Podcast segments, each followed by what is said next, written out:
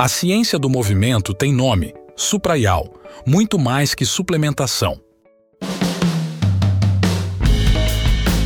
Olá, sejam bem-vindos à Rádio Sbot, o podcast oficial da Sociedade Brasileira de Ortopedia e Traumatologia. Hoje teremos mais um episódio do programa Dose de Atualização com o tema Viscosuplementação e Manejo da Dor no Quadril. Meu nome é Thiago Busato, sou diretor científico da Sociedade Brasileira de Quadril e hoje a gente está entre amigos aqui com a presença do Luiz Felipe, ex-presidente da Comissão de Preservadora da SBQ, Leandro Calil, agora vice-presidente da mesma comissão, e o nosso presidente da SBQ Nacional, Dr. Marcos Giordano. Né? Então a gente vai trazer um bate-papo e eu decidi trazer dúvidas comuns aqui que surgem nas conversas com colegas e até com pacientes. Então a ideia é a gente passar por vários pontos aí, partindo do básico, né? indicação, a técnica, como que vocês fazem, etc. Bora começar então. É... O que, que é o visco suplemento, Luiz? Começa pontuando para gente para que, que serve, como é que ele funciona, ele é um lubrificante, quais são as propriedades dele, afinal de contas? Obrigado, Tiago. Obrigado, Esbote, pelo convite. É um prazer estar aqui com vocês, é, amigos mesmo da, da, dos eventos aí de quadril e da Esbote. Bom, então, para responder a sua pergunta, Tiago, a viscosuplementação nada mais é do que a, a injeção, né, a, a, introdução no meio intraarticular do ácido hialurônico, né, que também pode ser chamado de hialuronato de sódio. Então, essa substância, ela tem propriedades é, mecânicas que vão atuar na articulação e também propriedades físico-químicas que vão interagir com as células, tanto os condrócitos quanto os sinoviócitos presentes no meio intraarticular. Então, basicamente, como definição, o procedimento da viscosuplementação nada mais é do que a injeção deste, é, é, desse, dessa, desse produto, desse, é, é, é dessa substância no meio intraarticular. Maravilha. E deixa eu perguntar para o Jordano, a gente ouvia falar muito em relação à importância da origem do ácido hialurônico, né? Se é de origem aviária, se é por fermentação bacteriana. O que, que é importante disso aí? Qual que é a diferença? Como é que você vê isso, Jordano? Bom, na verdade, Tiago, a gente pode obter esse ácido hialurônico para ser utilizado na nossa prática, basicamente hoje de duas maneiras. Como você bem disse, pode ser de origem aviária, que um, era uma, uma, uma, forma mais, mais inicial né, de se obter isso, né, tanto que os, os, prim, os primeiros foram, foram é, lançados dessa maneira, que é, que é tirado diretamente da crista do galo, né, então o ácido hialurônico meio que in natura, e tem outras formas de se obter ácido hialurônico, que são os, as que têm sido mais utilizadas hoje em dia, que é uma forma sintética fermentado por bactérias. Normalmente a bactéria é um Streptococcus, né? é o, é o, é o Streptococcus zooepidérmicos, epidérmicos, né? É, e aí você, por biofermentação, você consegue chegar a essa substância. A diferença básica entre eles, do ponto de vista prático, é é que é, o que é fermentado sem o, o, por bactérias, ele teoricamente é menos antigênico, né, do que o da crista do galo, porque é de uma uhum. outra espécie. E aí o nosso organismo ele pode reagir um pouco mais, né, ter um pouquinho mais de reação a, em relação ao sintético propriamente dito, né? Legal. Essas são dúvidas comuns, né, que surgem quando a gente começa a, a entender melhor do tema. Calil, eu queria que se complementasse aí em algum momento as respostas dos colegas e queria te botar já mais uma pergunta. A gente ouve muito falar em peso molecular hoje, né? Afinal, é, tem algum que é melhor, que outro é melhor, peso molecular mais alto, menor, ou depende do que, que se quer usar?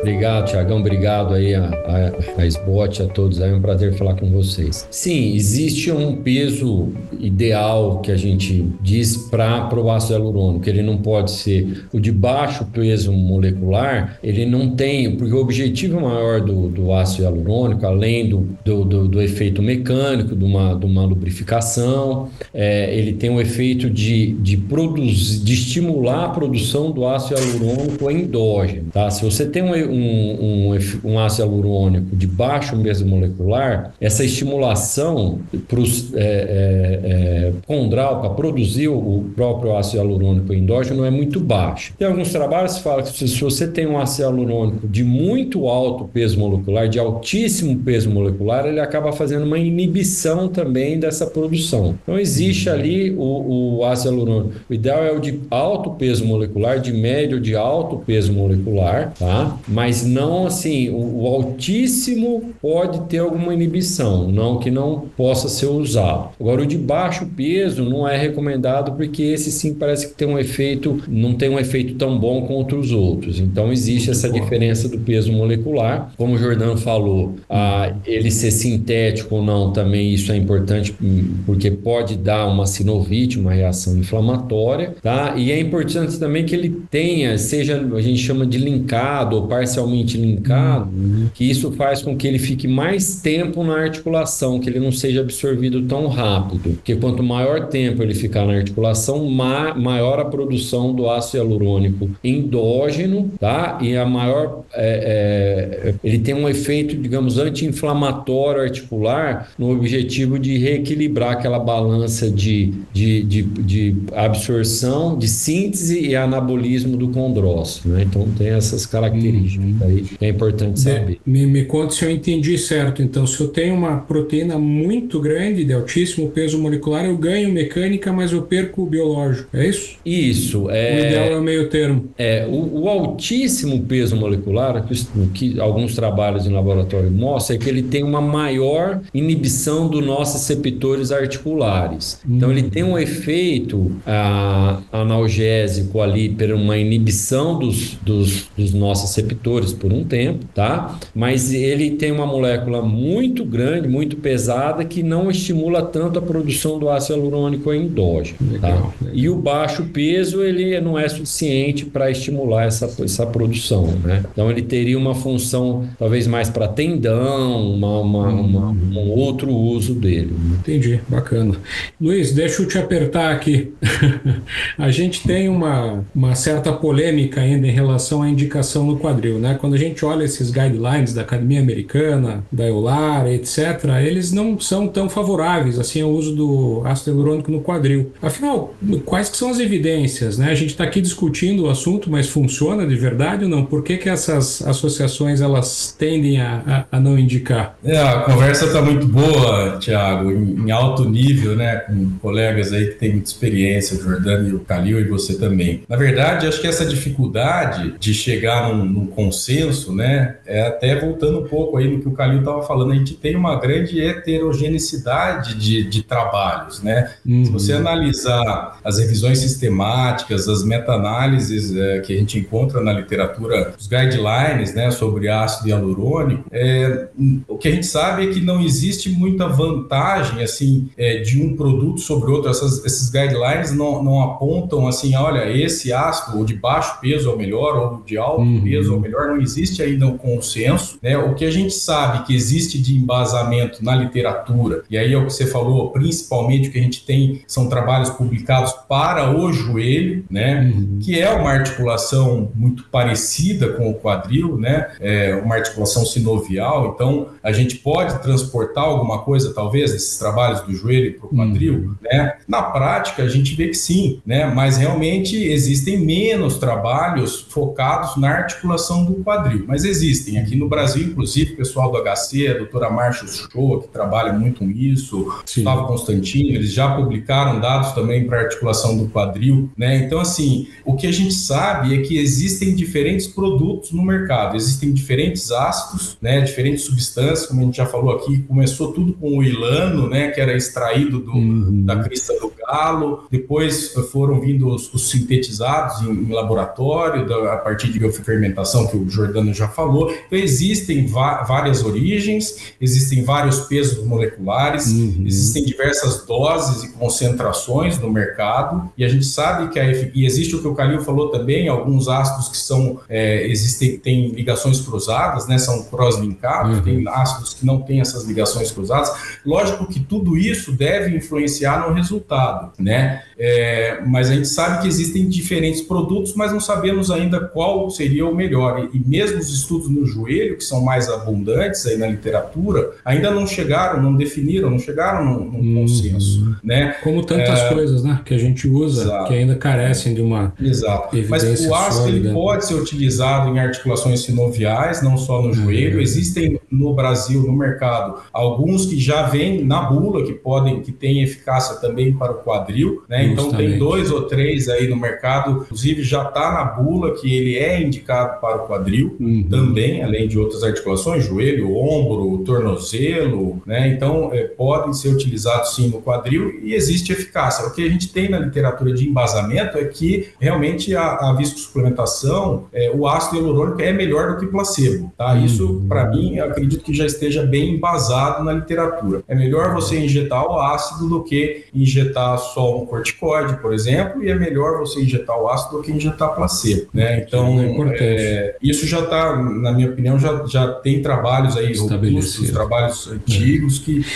na minha opinião, já, já nos fazem é, poder usar e indicar com segurança para articulação do quadril também. Legal. Eu queria passar essa pergunta para o Jordano. O Jordano teve um trabalho premiado, inclusive, no Congresso Brasileiro de Quadril, né, Jordano, alguns anos atrás, sobre esse tema. O que, que você sentiu da literatura, do teu próprio estudo? Como que você enxerga isso hoje? Bom, Tiago, o, o, estudo ele foi, foi desenvolvido já tem uma década, né? Na verdade, uhum. esse trabalho foi apresentado no Congresso Brasileiro de Quadril em 2017, é, no Rio de Janeiro, no CBQ 2017. A gente teve a felicidade, o trabalho foi bem conduzido, metodologicamente foi bem construído, tanto assim que a gente realmente foi o vencedor, foi o trabalho vencedor uhum. no Congresso, né? É, e o que acontece é que. Eu gente... esqueci de citar, né, Jordano? Ah, não. não, mas assim, mas, mas assim, era, era porque a gente usou a metodologia que a gente seguiu, a gente naturalmente usou um ácido hialurônico de baixo peso com, com, com infiltrações seriadas, né, a cada uhum. sete dias. Então foi essa metodologia, num grupo foi usado, obviamente que foi tudo muito bem randômico, não bem, muito bem randomizado, né, então os grupos ficaram é, bastante é, equiparados, né, e, e no outro grupo a gente injetava uma solução salina mesmo, o paciente uhum. era cego, o paciente não sabia o que, que ele estava recebendo e a gente depois deu oportunidade para quem não fez o ácido hialurônico para fazer o ácido hialurônico, naturalmente, uhum. isso foi uhum. conduzido de maneira correta, né, com o comitê de ética e tal. E o que a gente viu naquele momento, a gente usou o intensificador de imagem. Na época a gente não uhum. usava gravação, a gente usou o intensificador de imagem. E o que a gente viu é que é, nos primeiros, a gente avaliou com um, três e seis meses, então um segmento também não muito longo, né, mas é o que normalmente também se avalia, no máximo 12 meses que a gente encontra essa avaliação na, na literatura. A gente avaliou uhum. aqui nos no, resultados iniciais, nas fases iniciais, com um e três meses, o grupo do ácido hialurônico, de fato, pareceu que teve uma melhora nos scores que foram avaliados e também na, na sensação e na escala visionológica de dor. Né? Uhum. Mas com seis meses, os resultados foram absolutamente iguais, entendeu? Uhum. Então, a nossa conclusão é que o ácido hialurônico ele não se mostrou é, efetivo é, num, num, curso de seis meses para a melhora da função e da dor dos pacientes. Essa que foi a nossa uhum. conclusão. E o é, que você o, comentou... Oh, desculpa. Fala. Não, o que, não, o que digo, você comentou que é o trabalho já de uma década, né? Então hoje é. a gente está lidando com outros remédios também, né? Interessante isso. É, é isso. Acho que esse, esse é um ponto interessante. Em relação à infiltração com, com intensificador de imagem ou ultrassom, eu acho que isso não muda muito, porque eu acho que a gente também tem muita segurança de que está articular né, com intensificador de imagem. Mas foi o que o Felipe falou e o Calil também, os dois falaram. Eu acho que a grande dificuldade da gente pegar essas meta-análises e revisões sistemáticas é que as coisas são muito heterogêneas. Né? Então, se compara muita coisa, ácido hialurônico diferente, então, é, avaliações... Maçã com laranja, né? É, então, é, é, é, é, muito complicado. E a gente encontra até algumas revisões sistemáticas que mostram que o ácido hialurônico hoje não é também é, melhor do que o placebo. Né? De uma maneira geral, uhum. concordo inteiramente com o Felipe. É, a maior, maior parte dessas meta-análises que eu tive acesso, elas mostram que tem uma superioridade em relação ao placebo, mas eu vi meta-análise, é, desculpa, é, revisão sistemática recente que também não mostrou vantagem em relação ao uhum. placebo. Mas é isso, né? Aquela questão da heterogeneidade aí. É. Se você pegar é, avaliações, por exemplo, do Ministério da Saúde no Brasil, uhum. É, ainda o, a viscosuplementação não é considerada como um método embasamento suficiente para se incluir, por exemplo, no, no, no, Sistema Único de Saúde, né, Jordano? É o que você está falando. É, a heterogeneidade é tão grande que existem também trabalhos trabalhos mostrando que o resultado é o mesmo de corticoide, é, ou que é o mesmo de um placebo, ou de um anti-inflamatório usado por via oral, né? Então, é, realmente existe uma gama de trabalhos enorme e a heterogeneidade é grande. Tem um pouco também do, do famoso cherry picking, né? Você acha evidência para o que você procura, às vezes, né? Quando o assunto é bastante vasto, como esse, né? Calil, você que é um grande estudioso do tema, me conta uma coisa. Eu tinha essa sensação também com os antigos, né? Que não durava muito tempo e tal. E você sentiu que com essas medicações mais recentes a coisa está mudando um pouco, sintomaticamente falando? Então, é, eu, ontem eu tive o cuidado de fazer uma, uma busca no PubMed, na, de, de literatura, de novidade, de trabalhos de não, não patrocinados, né? A gente recebe uhum. muito trabalho de patrocinado pela indústria que, que produz o remédio. E assim, a gente, a gente encontra muita coisa, né? O que eu observei, muitos trabalhos europeus, acho que o europeu é o que mais estuda, muitos trabalhos comparando com o, PRP, uhum. é, que a gente não, não usa no Brasil, nós não somos permitidos a usar. É, a, a, gente, você lendo os trabalhos, a impressão que dá é que o PRP ele, ele parece ter uma tendência de ser até melhor que o ácido hialurônico. Isso é um, enfim, é, é, são trabalhos. Foi como você falou, falou muito bem. A gente acha trabalho para tudo, né? Quando você quer justificar. E eu procurei trabalhos randomizados, né? Duplo uhum. cego, tal. Eu achei algumas coisas interessantes que não relacionadas a, a que não tem nenhum viés com a indústria. O que esses trabalhos mo mostraram é que o uso do ácido hialurônico também eles tinham grupos com o PRP, eles com seis meses ele tinha um resultado positivo, tá? Uhum. E com um ano começava a cair. Eu acho que a grande questão, é, a, a, minha experiência clínica, eu, eu uso ácido hialurônico no joelho, comecei a fazer joelho há mais de 20 anos, depois eu comecei a fazer uhum. quadril, sei lá, quase 10 anos aí que eu faço. Eu acho como o Jordano falou, a técnica, se é por ultrassom ou radioscopia, não muda absolutamente nada, tá? É, então isso, isso, isso não, não vai interferir. Eu acho que assim, a gente não tem trabalho no Brasil, assim, atuais, com os medicamentos atuais, isso era uma coisa que a gente, que nós precisaríamos aí ter para poder falar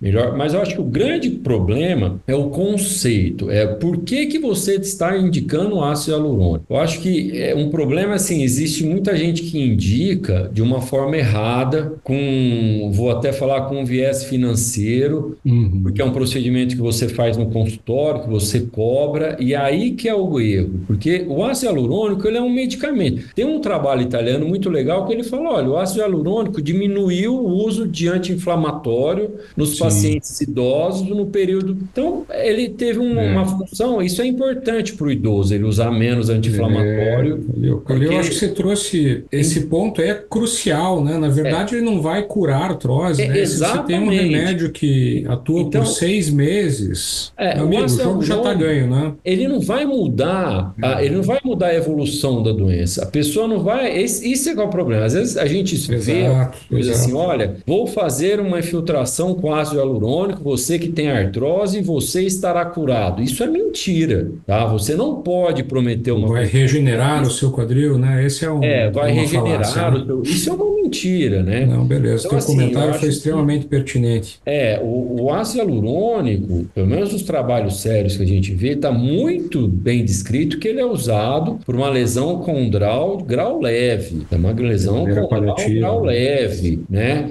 É, eventualmente em quadril inoperável. É, hum. são, e, e para ter um alívio temporário, um, um, um, alívio parcial da dor por um determinado período. Ele não vai curar ninguém. Se, se, se você está. Como toda, como toda medicação tem indicações e contraindicações. Exatamente. Então, se você é, não seguir, é, é, como se estivesse dando uma medicação para o paciente. Você vai estar é, tá a gente sabe que num, num, num, quadro muito avançado a eficácia é menor, num, quadril muito inativo ou num joelho, numa articulação inativa, ele não funciona porque precisa de mobilidade para funcionar. Hum, é, é, é, igual, é igual, por exemplo, o paciente ele tem uma artrose no quadril para uma artrose que a indicação é prótese e a pessoa indica artroscopia. Vai dar certo. Não vai dar certo. Indicou errado, né? Eu acho que. Deixa eu pegar esse teu gancho, Calil. Eu vou pedir para a gente fazer um, um ping-pong agora para a gente pegar aspectos mais práticos aí do dia a dia. É, Jordano, quem que é o paciente ideal para você para visco suplemento? Ou os eu, pacientes ideais? É o que o Calil falou agora há pouco. Não, não é um paciente que tem uma artrose avançada, né? Uhum. É um paciente que, do ponto de vista biomecânico, também não tem nenhuma alteração muito marcante, né? É, é um paciente que consiga adotar hábitos saudáveis junto com, com ácido hialurônico, porque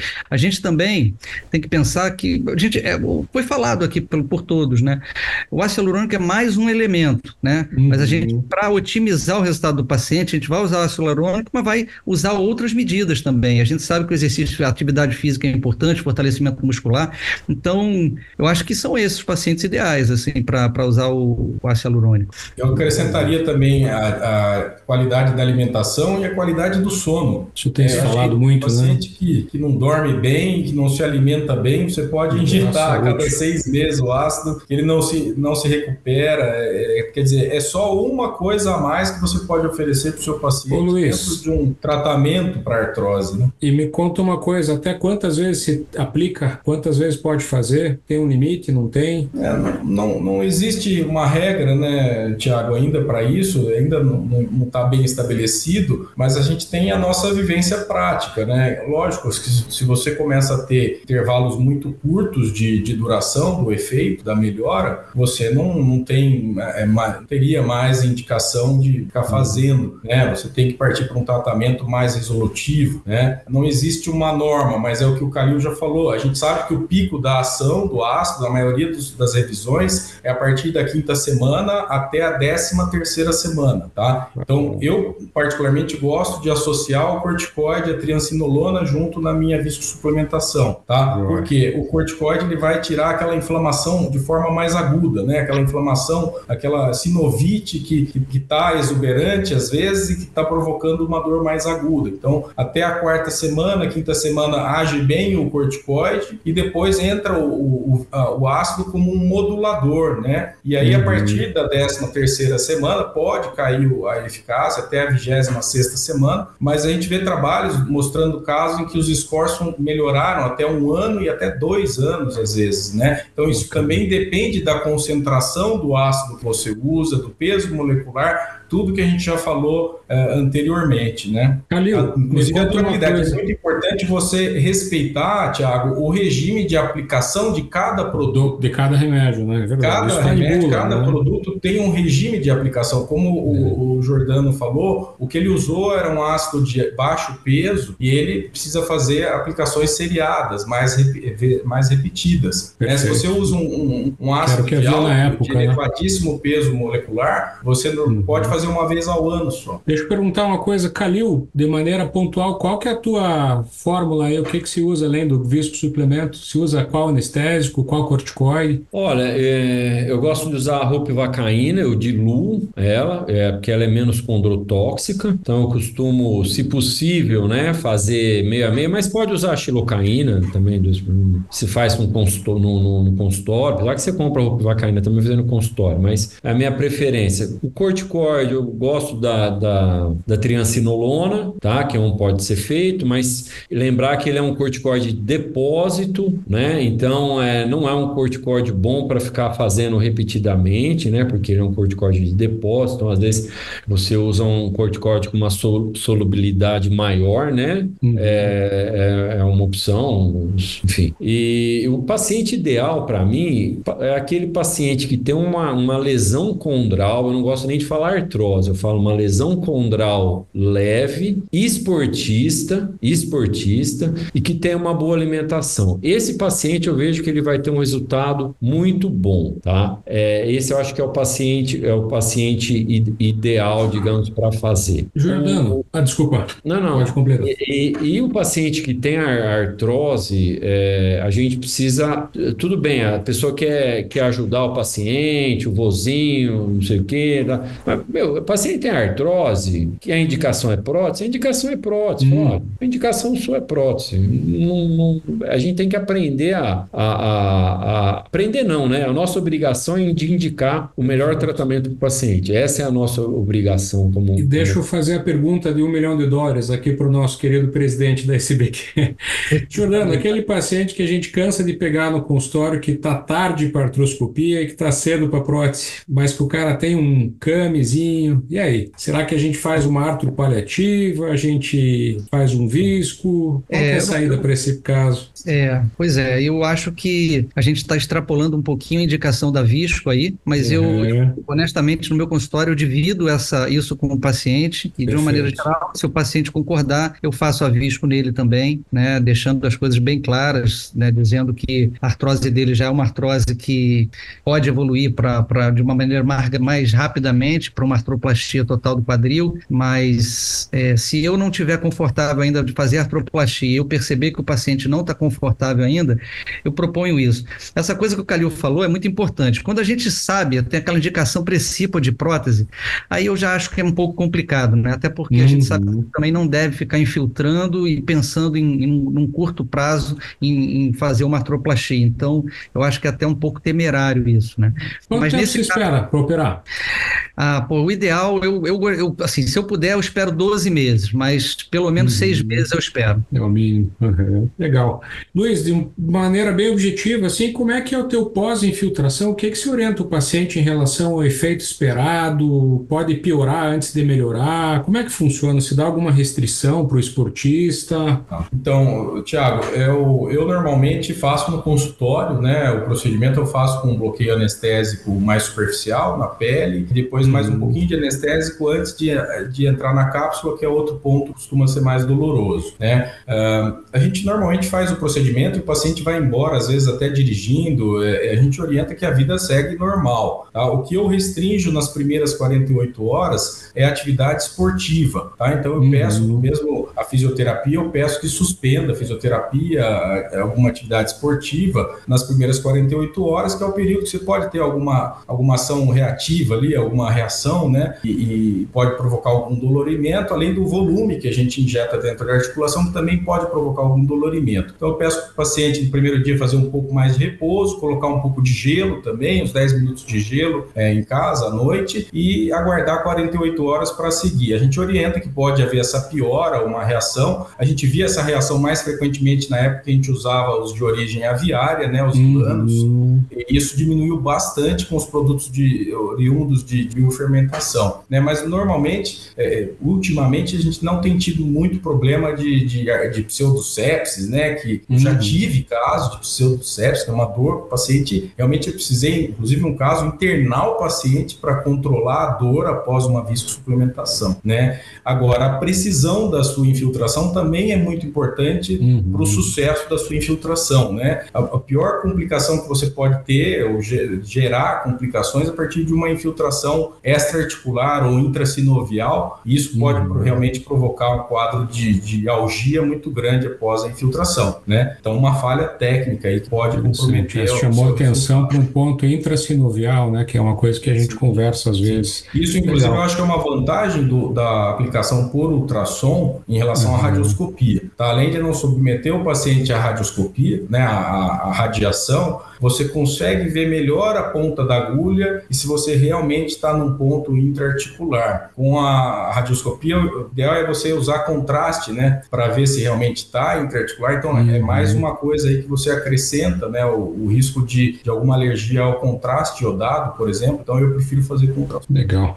Pessoal, a gente está chegando quase ao final do nosso tempo. Eu queria até compartilhar uns pensamentos aqui. Esses tempos eu assisti um documentário do Andy Murray, o Resurface, não sei se já viram, sem querer entrar na polêmica da prótese, né? É muito interessante que mostra toda a jornada dele. Ele tentou tudo isso que a gente conversou aqui. Ele tentou corticoide, visco, neuromodulação, tudo, fisioterapia, medicação, até que ele se submeteu à prótese e resolveu o problema dele, ainda que, né, com algumas ressalvas aí. É, mas é muito legal, mesmo um atleta profissional como ele, né? Ele mostra toda aquela angústia, frustração de não estar tá melhorando e tal. Acho que isso aí é, é sensacional. Acho que é um, uma, uma coisa para todo mundo que lida com quadril assistir. E o Calil chamou muita atenção sobre essa questão de expectativa, né? Acho que isso aí é importante a gente deixar muito claro, não é uma cura, né? Não existe cura para artrose, que não seja prótese, né? Eu acho que isso é sensacional. Eu queria abrir a palavra para vocês fazerem considerações finais. Eu acho que a gente discutiu os principais pontos aqui, ficou bem claro, né? Qual que é a indicação ética, qual que é o paciente ideal, como que vocês fazem. Então, é, poderíamos começar pelo Luiz, então, com a sua mensagem final, Luiz. Bom, em primeiro lugar, agradecer uma discussão muito bacana, você coordenou muito bem, Tiago. Né? E, então, lembrar só de, de é, tanto aprimorar a sua técnica, fazer com uma boa técnica quem for fazer o procedimento, né? e também seguir as recomendações do fabricante. Né? Não adianta você pegar um ácido que tem que ser utilizado repetidas vezes, três, quatro, cinco aplicações e fazer uma vez só e esperar um resultado. Né? É, então, seguir a recomendação do fabricante também é importante e ter critérios bem é, estabelecidos, bem, bem, vamos dizer, de bom senso, né, na hora de indicar, que foi o que o Calil falou. Acho que isso, se você respeitar, você oferece para o paciente um método paliativo, obviamente paliativo. A gente sabe que a, a, o método curativo é a prótese de quadril, a artroplastia é o tratamento mais eficaz, sem dúvida nenhuma, e acho que ainda falta muito tempo para a gente ter uma outra técnica aí que venha a ser tão eficaz contra a artroplastia de quadril. Maravilha. Calil, suas considerações finais? Olha, eu assim, eu acho que o Luiz falou bem o que a gente precisa, né? Enfim, é, eu acho que o que é importante é o médico ele ser honesto com o paciente na sua, na sua conversa, na sua indicação e explicar para ele, até porque se o, o, o médico ele indica ou faz um procedimento inadequado, obviamente não vai dar certo e esse paciente ele vai, entre aspas, falar mal ou não vai ficar satisfeito com o seu tratamento. Então, é, no final, você, o médico acaba sa é, saindo perdendo, né?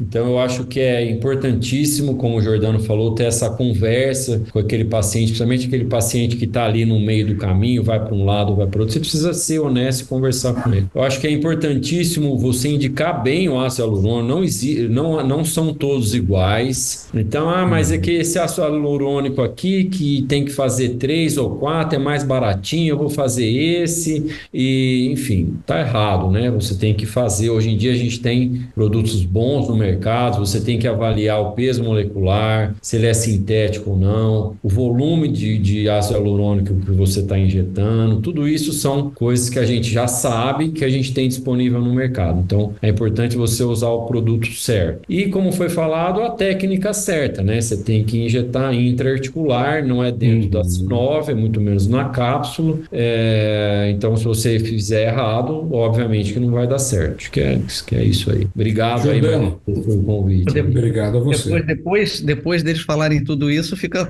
só para mim. Produto certo, técnica certa, indicação correta. Mas assim, mas acho que o bacana... Como tudo, né? Como tudo que a gente faz. tudo, é não sobrou nada para agora. Mas a verdade é o seguinte, foi, já foi falado isso também. Vou tentar falar de maneira diferente em um minutinho. o ácido hialurônico, o ácido hialurônico não é uma panaceia. Nós discutimos isso. Acho que esse é o primeiro ponto. O ácido hialurônico não pode ser encarado como uma panaceia. Nem para o médico, né? E nem para o paciente. Então, a gente tem que ser muito honesto para poder ter isso. Então, não é uma panaceia.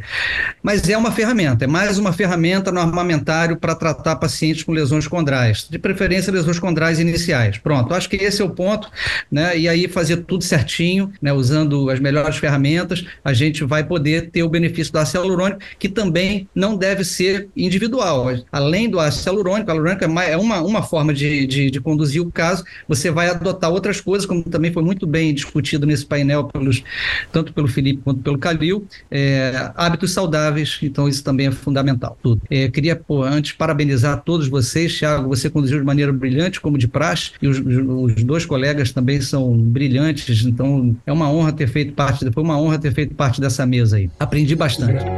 O agradecimento é meu e faço minhas suas palavras também. Eu sempre aprendo com vocês quando eu, eu escuto esse tipo de bate-papo. Foi muito bom. Obrigado a vocês. Participações e comentários brilhantes. Eu acho que a gente está alinhado em pensamento, né, com a, com a mesma ciência. Eu acho que esse é o ponto. A gente sempre tem que colocar o paciente em primeiro lugar, né? Se a gente fizer isso, a gente nunca vai errar. Bom, é, você acabou de ouvir então mais um episódio da Rádio Spot, o podcast oficial da Sociedade Brasileira de Ortopedia e Traumatologia. E lembrando que todas as edições estão disponíveis no site sbot.org.br e também nas principais plataformas de streaming. Nos vemos no próximo episódio. Até lá e obrigado aos amigos aí pela discussão.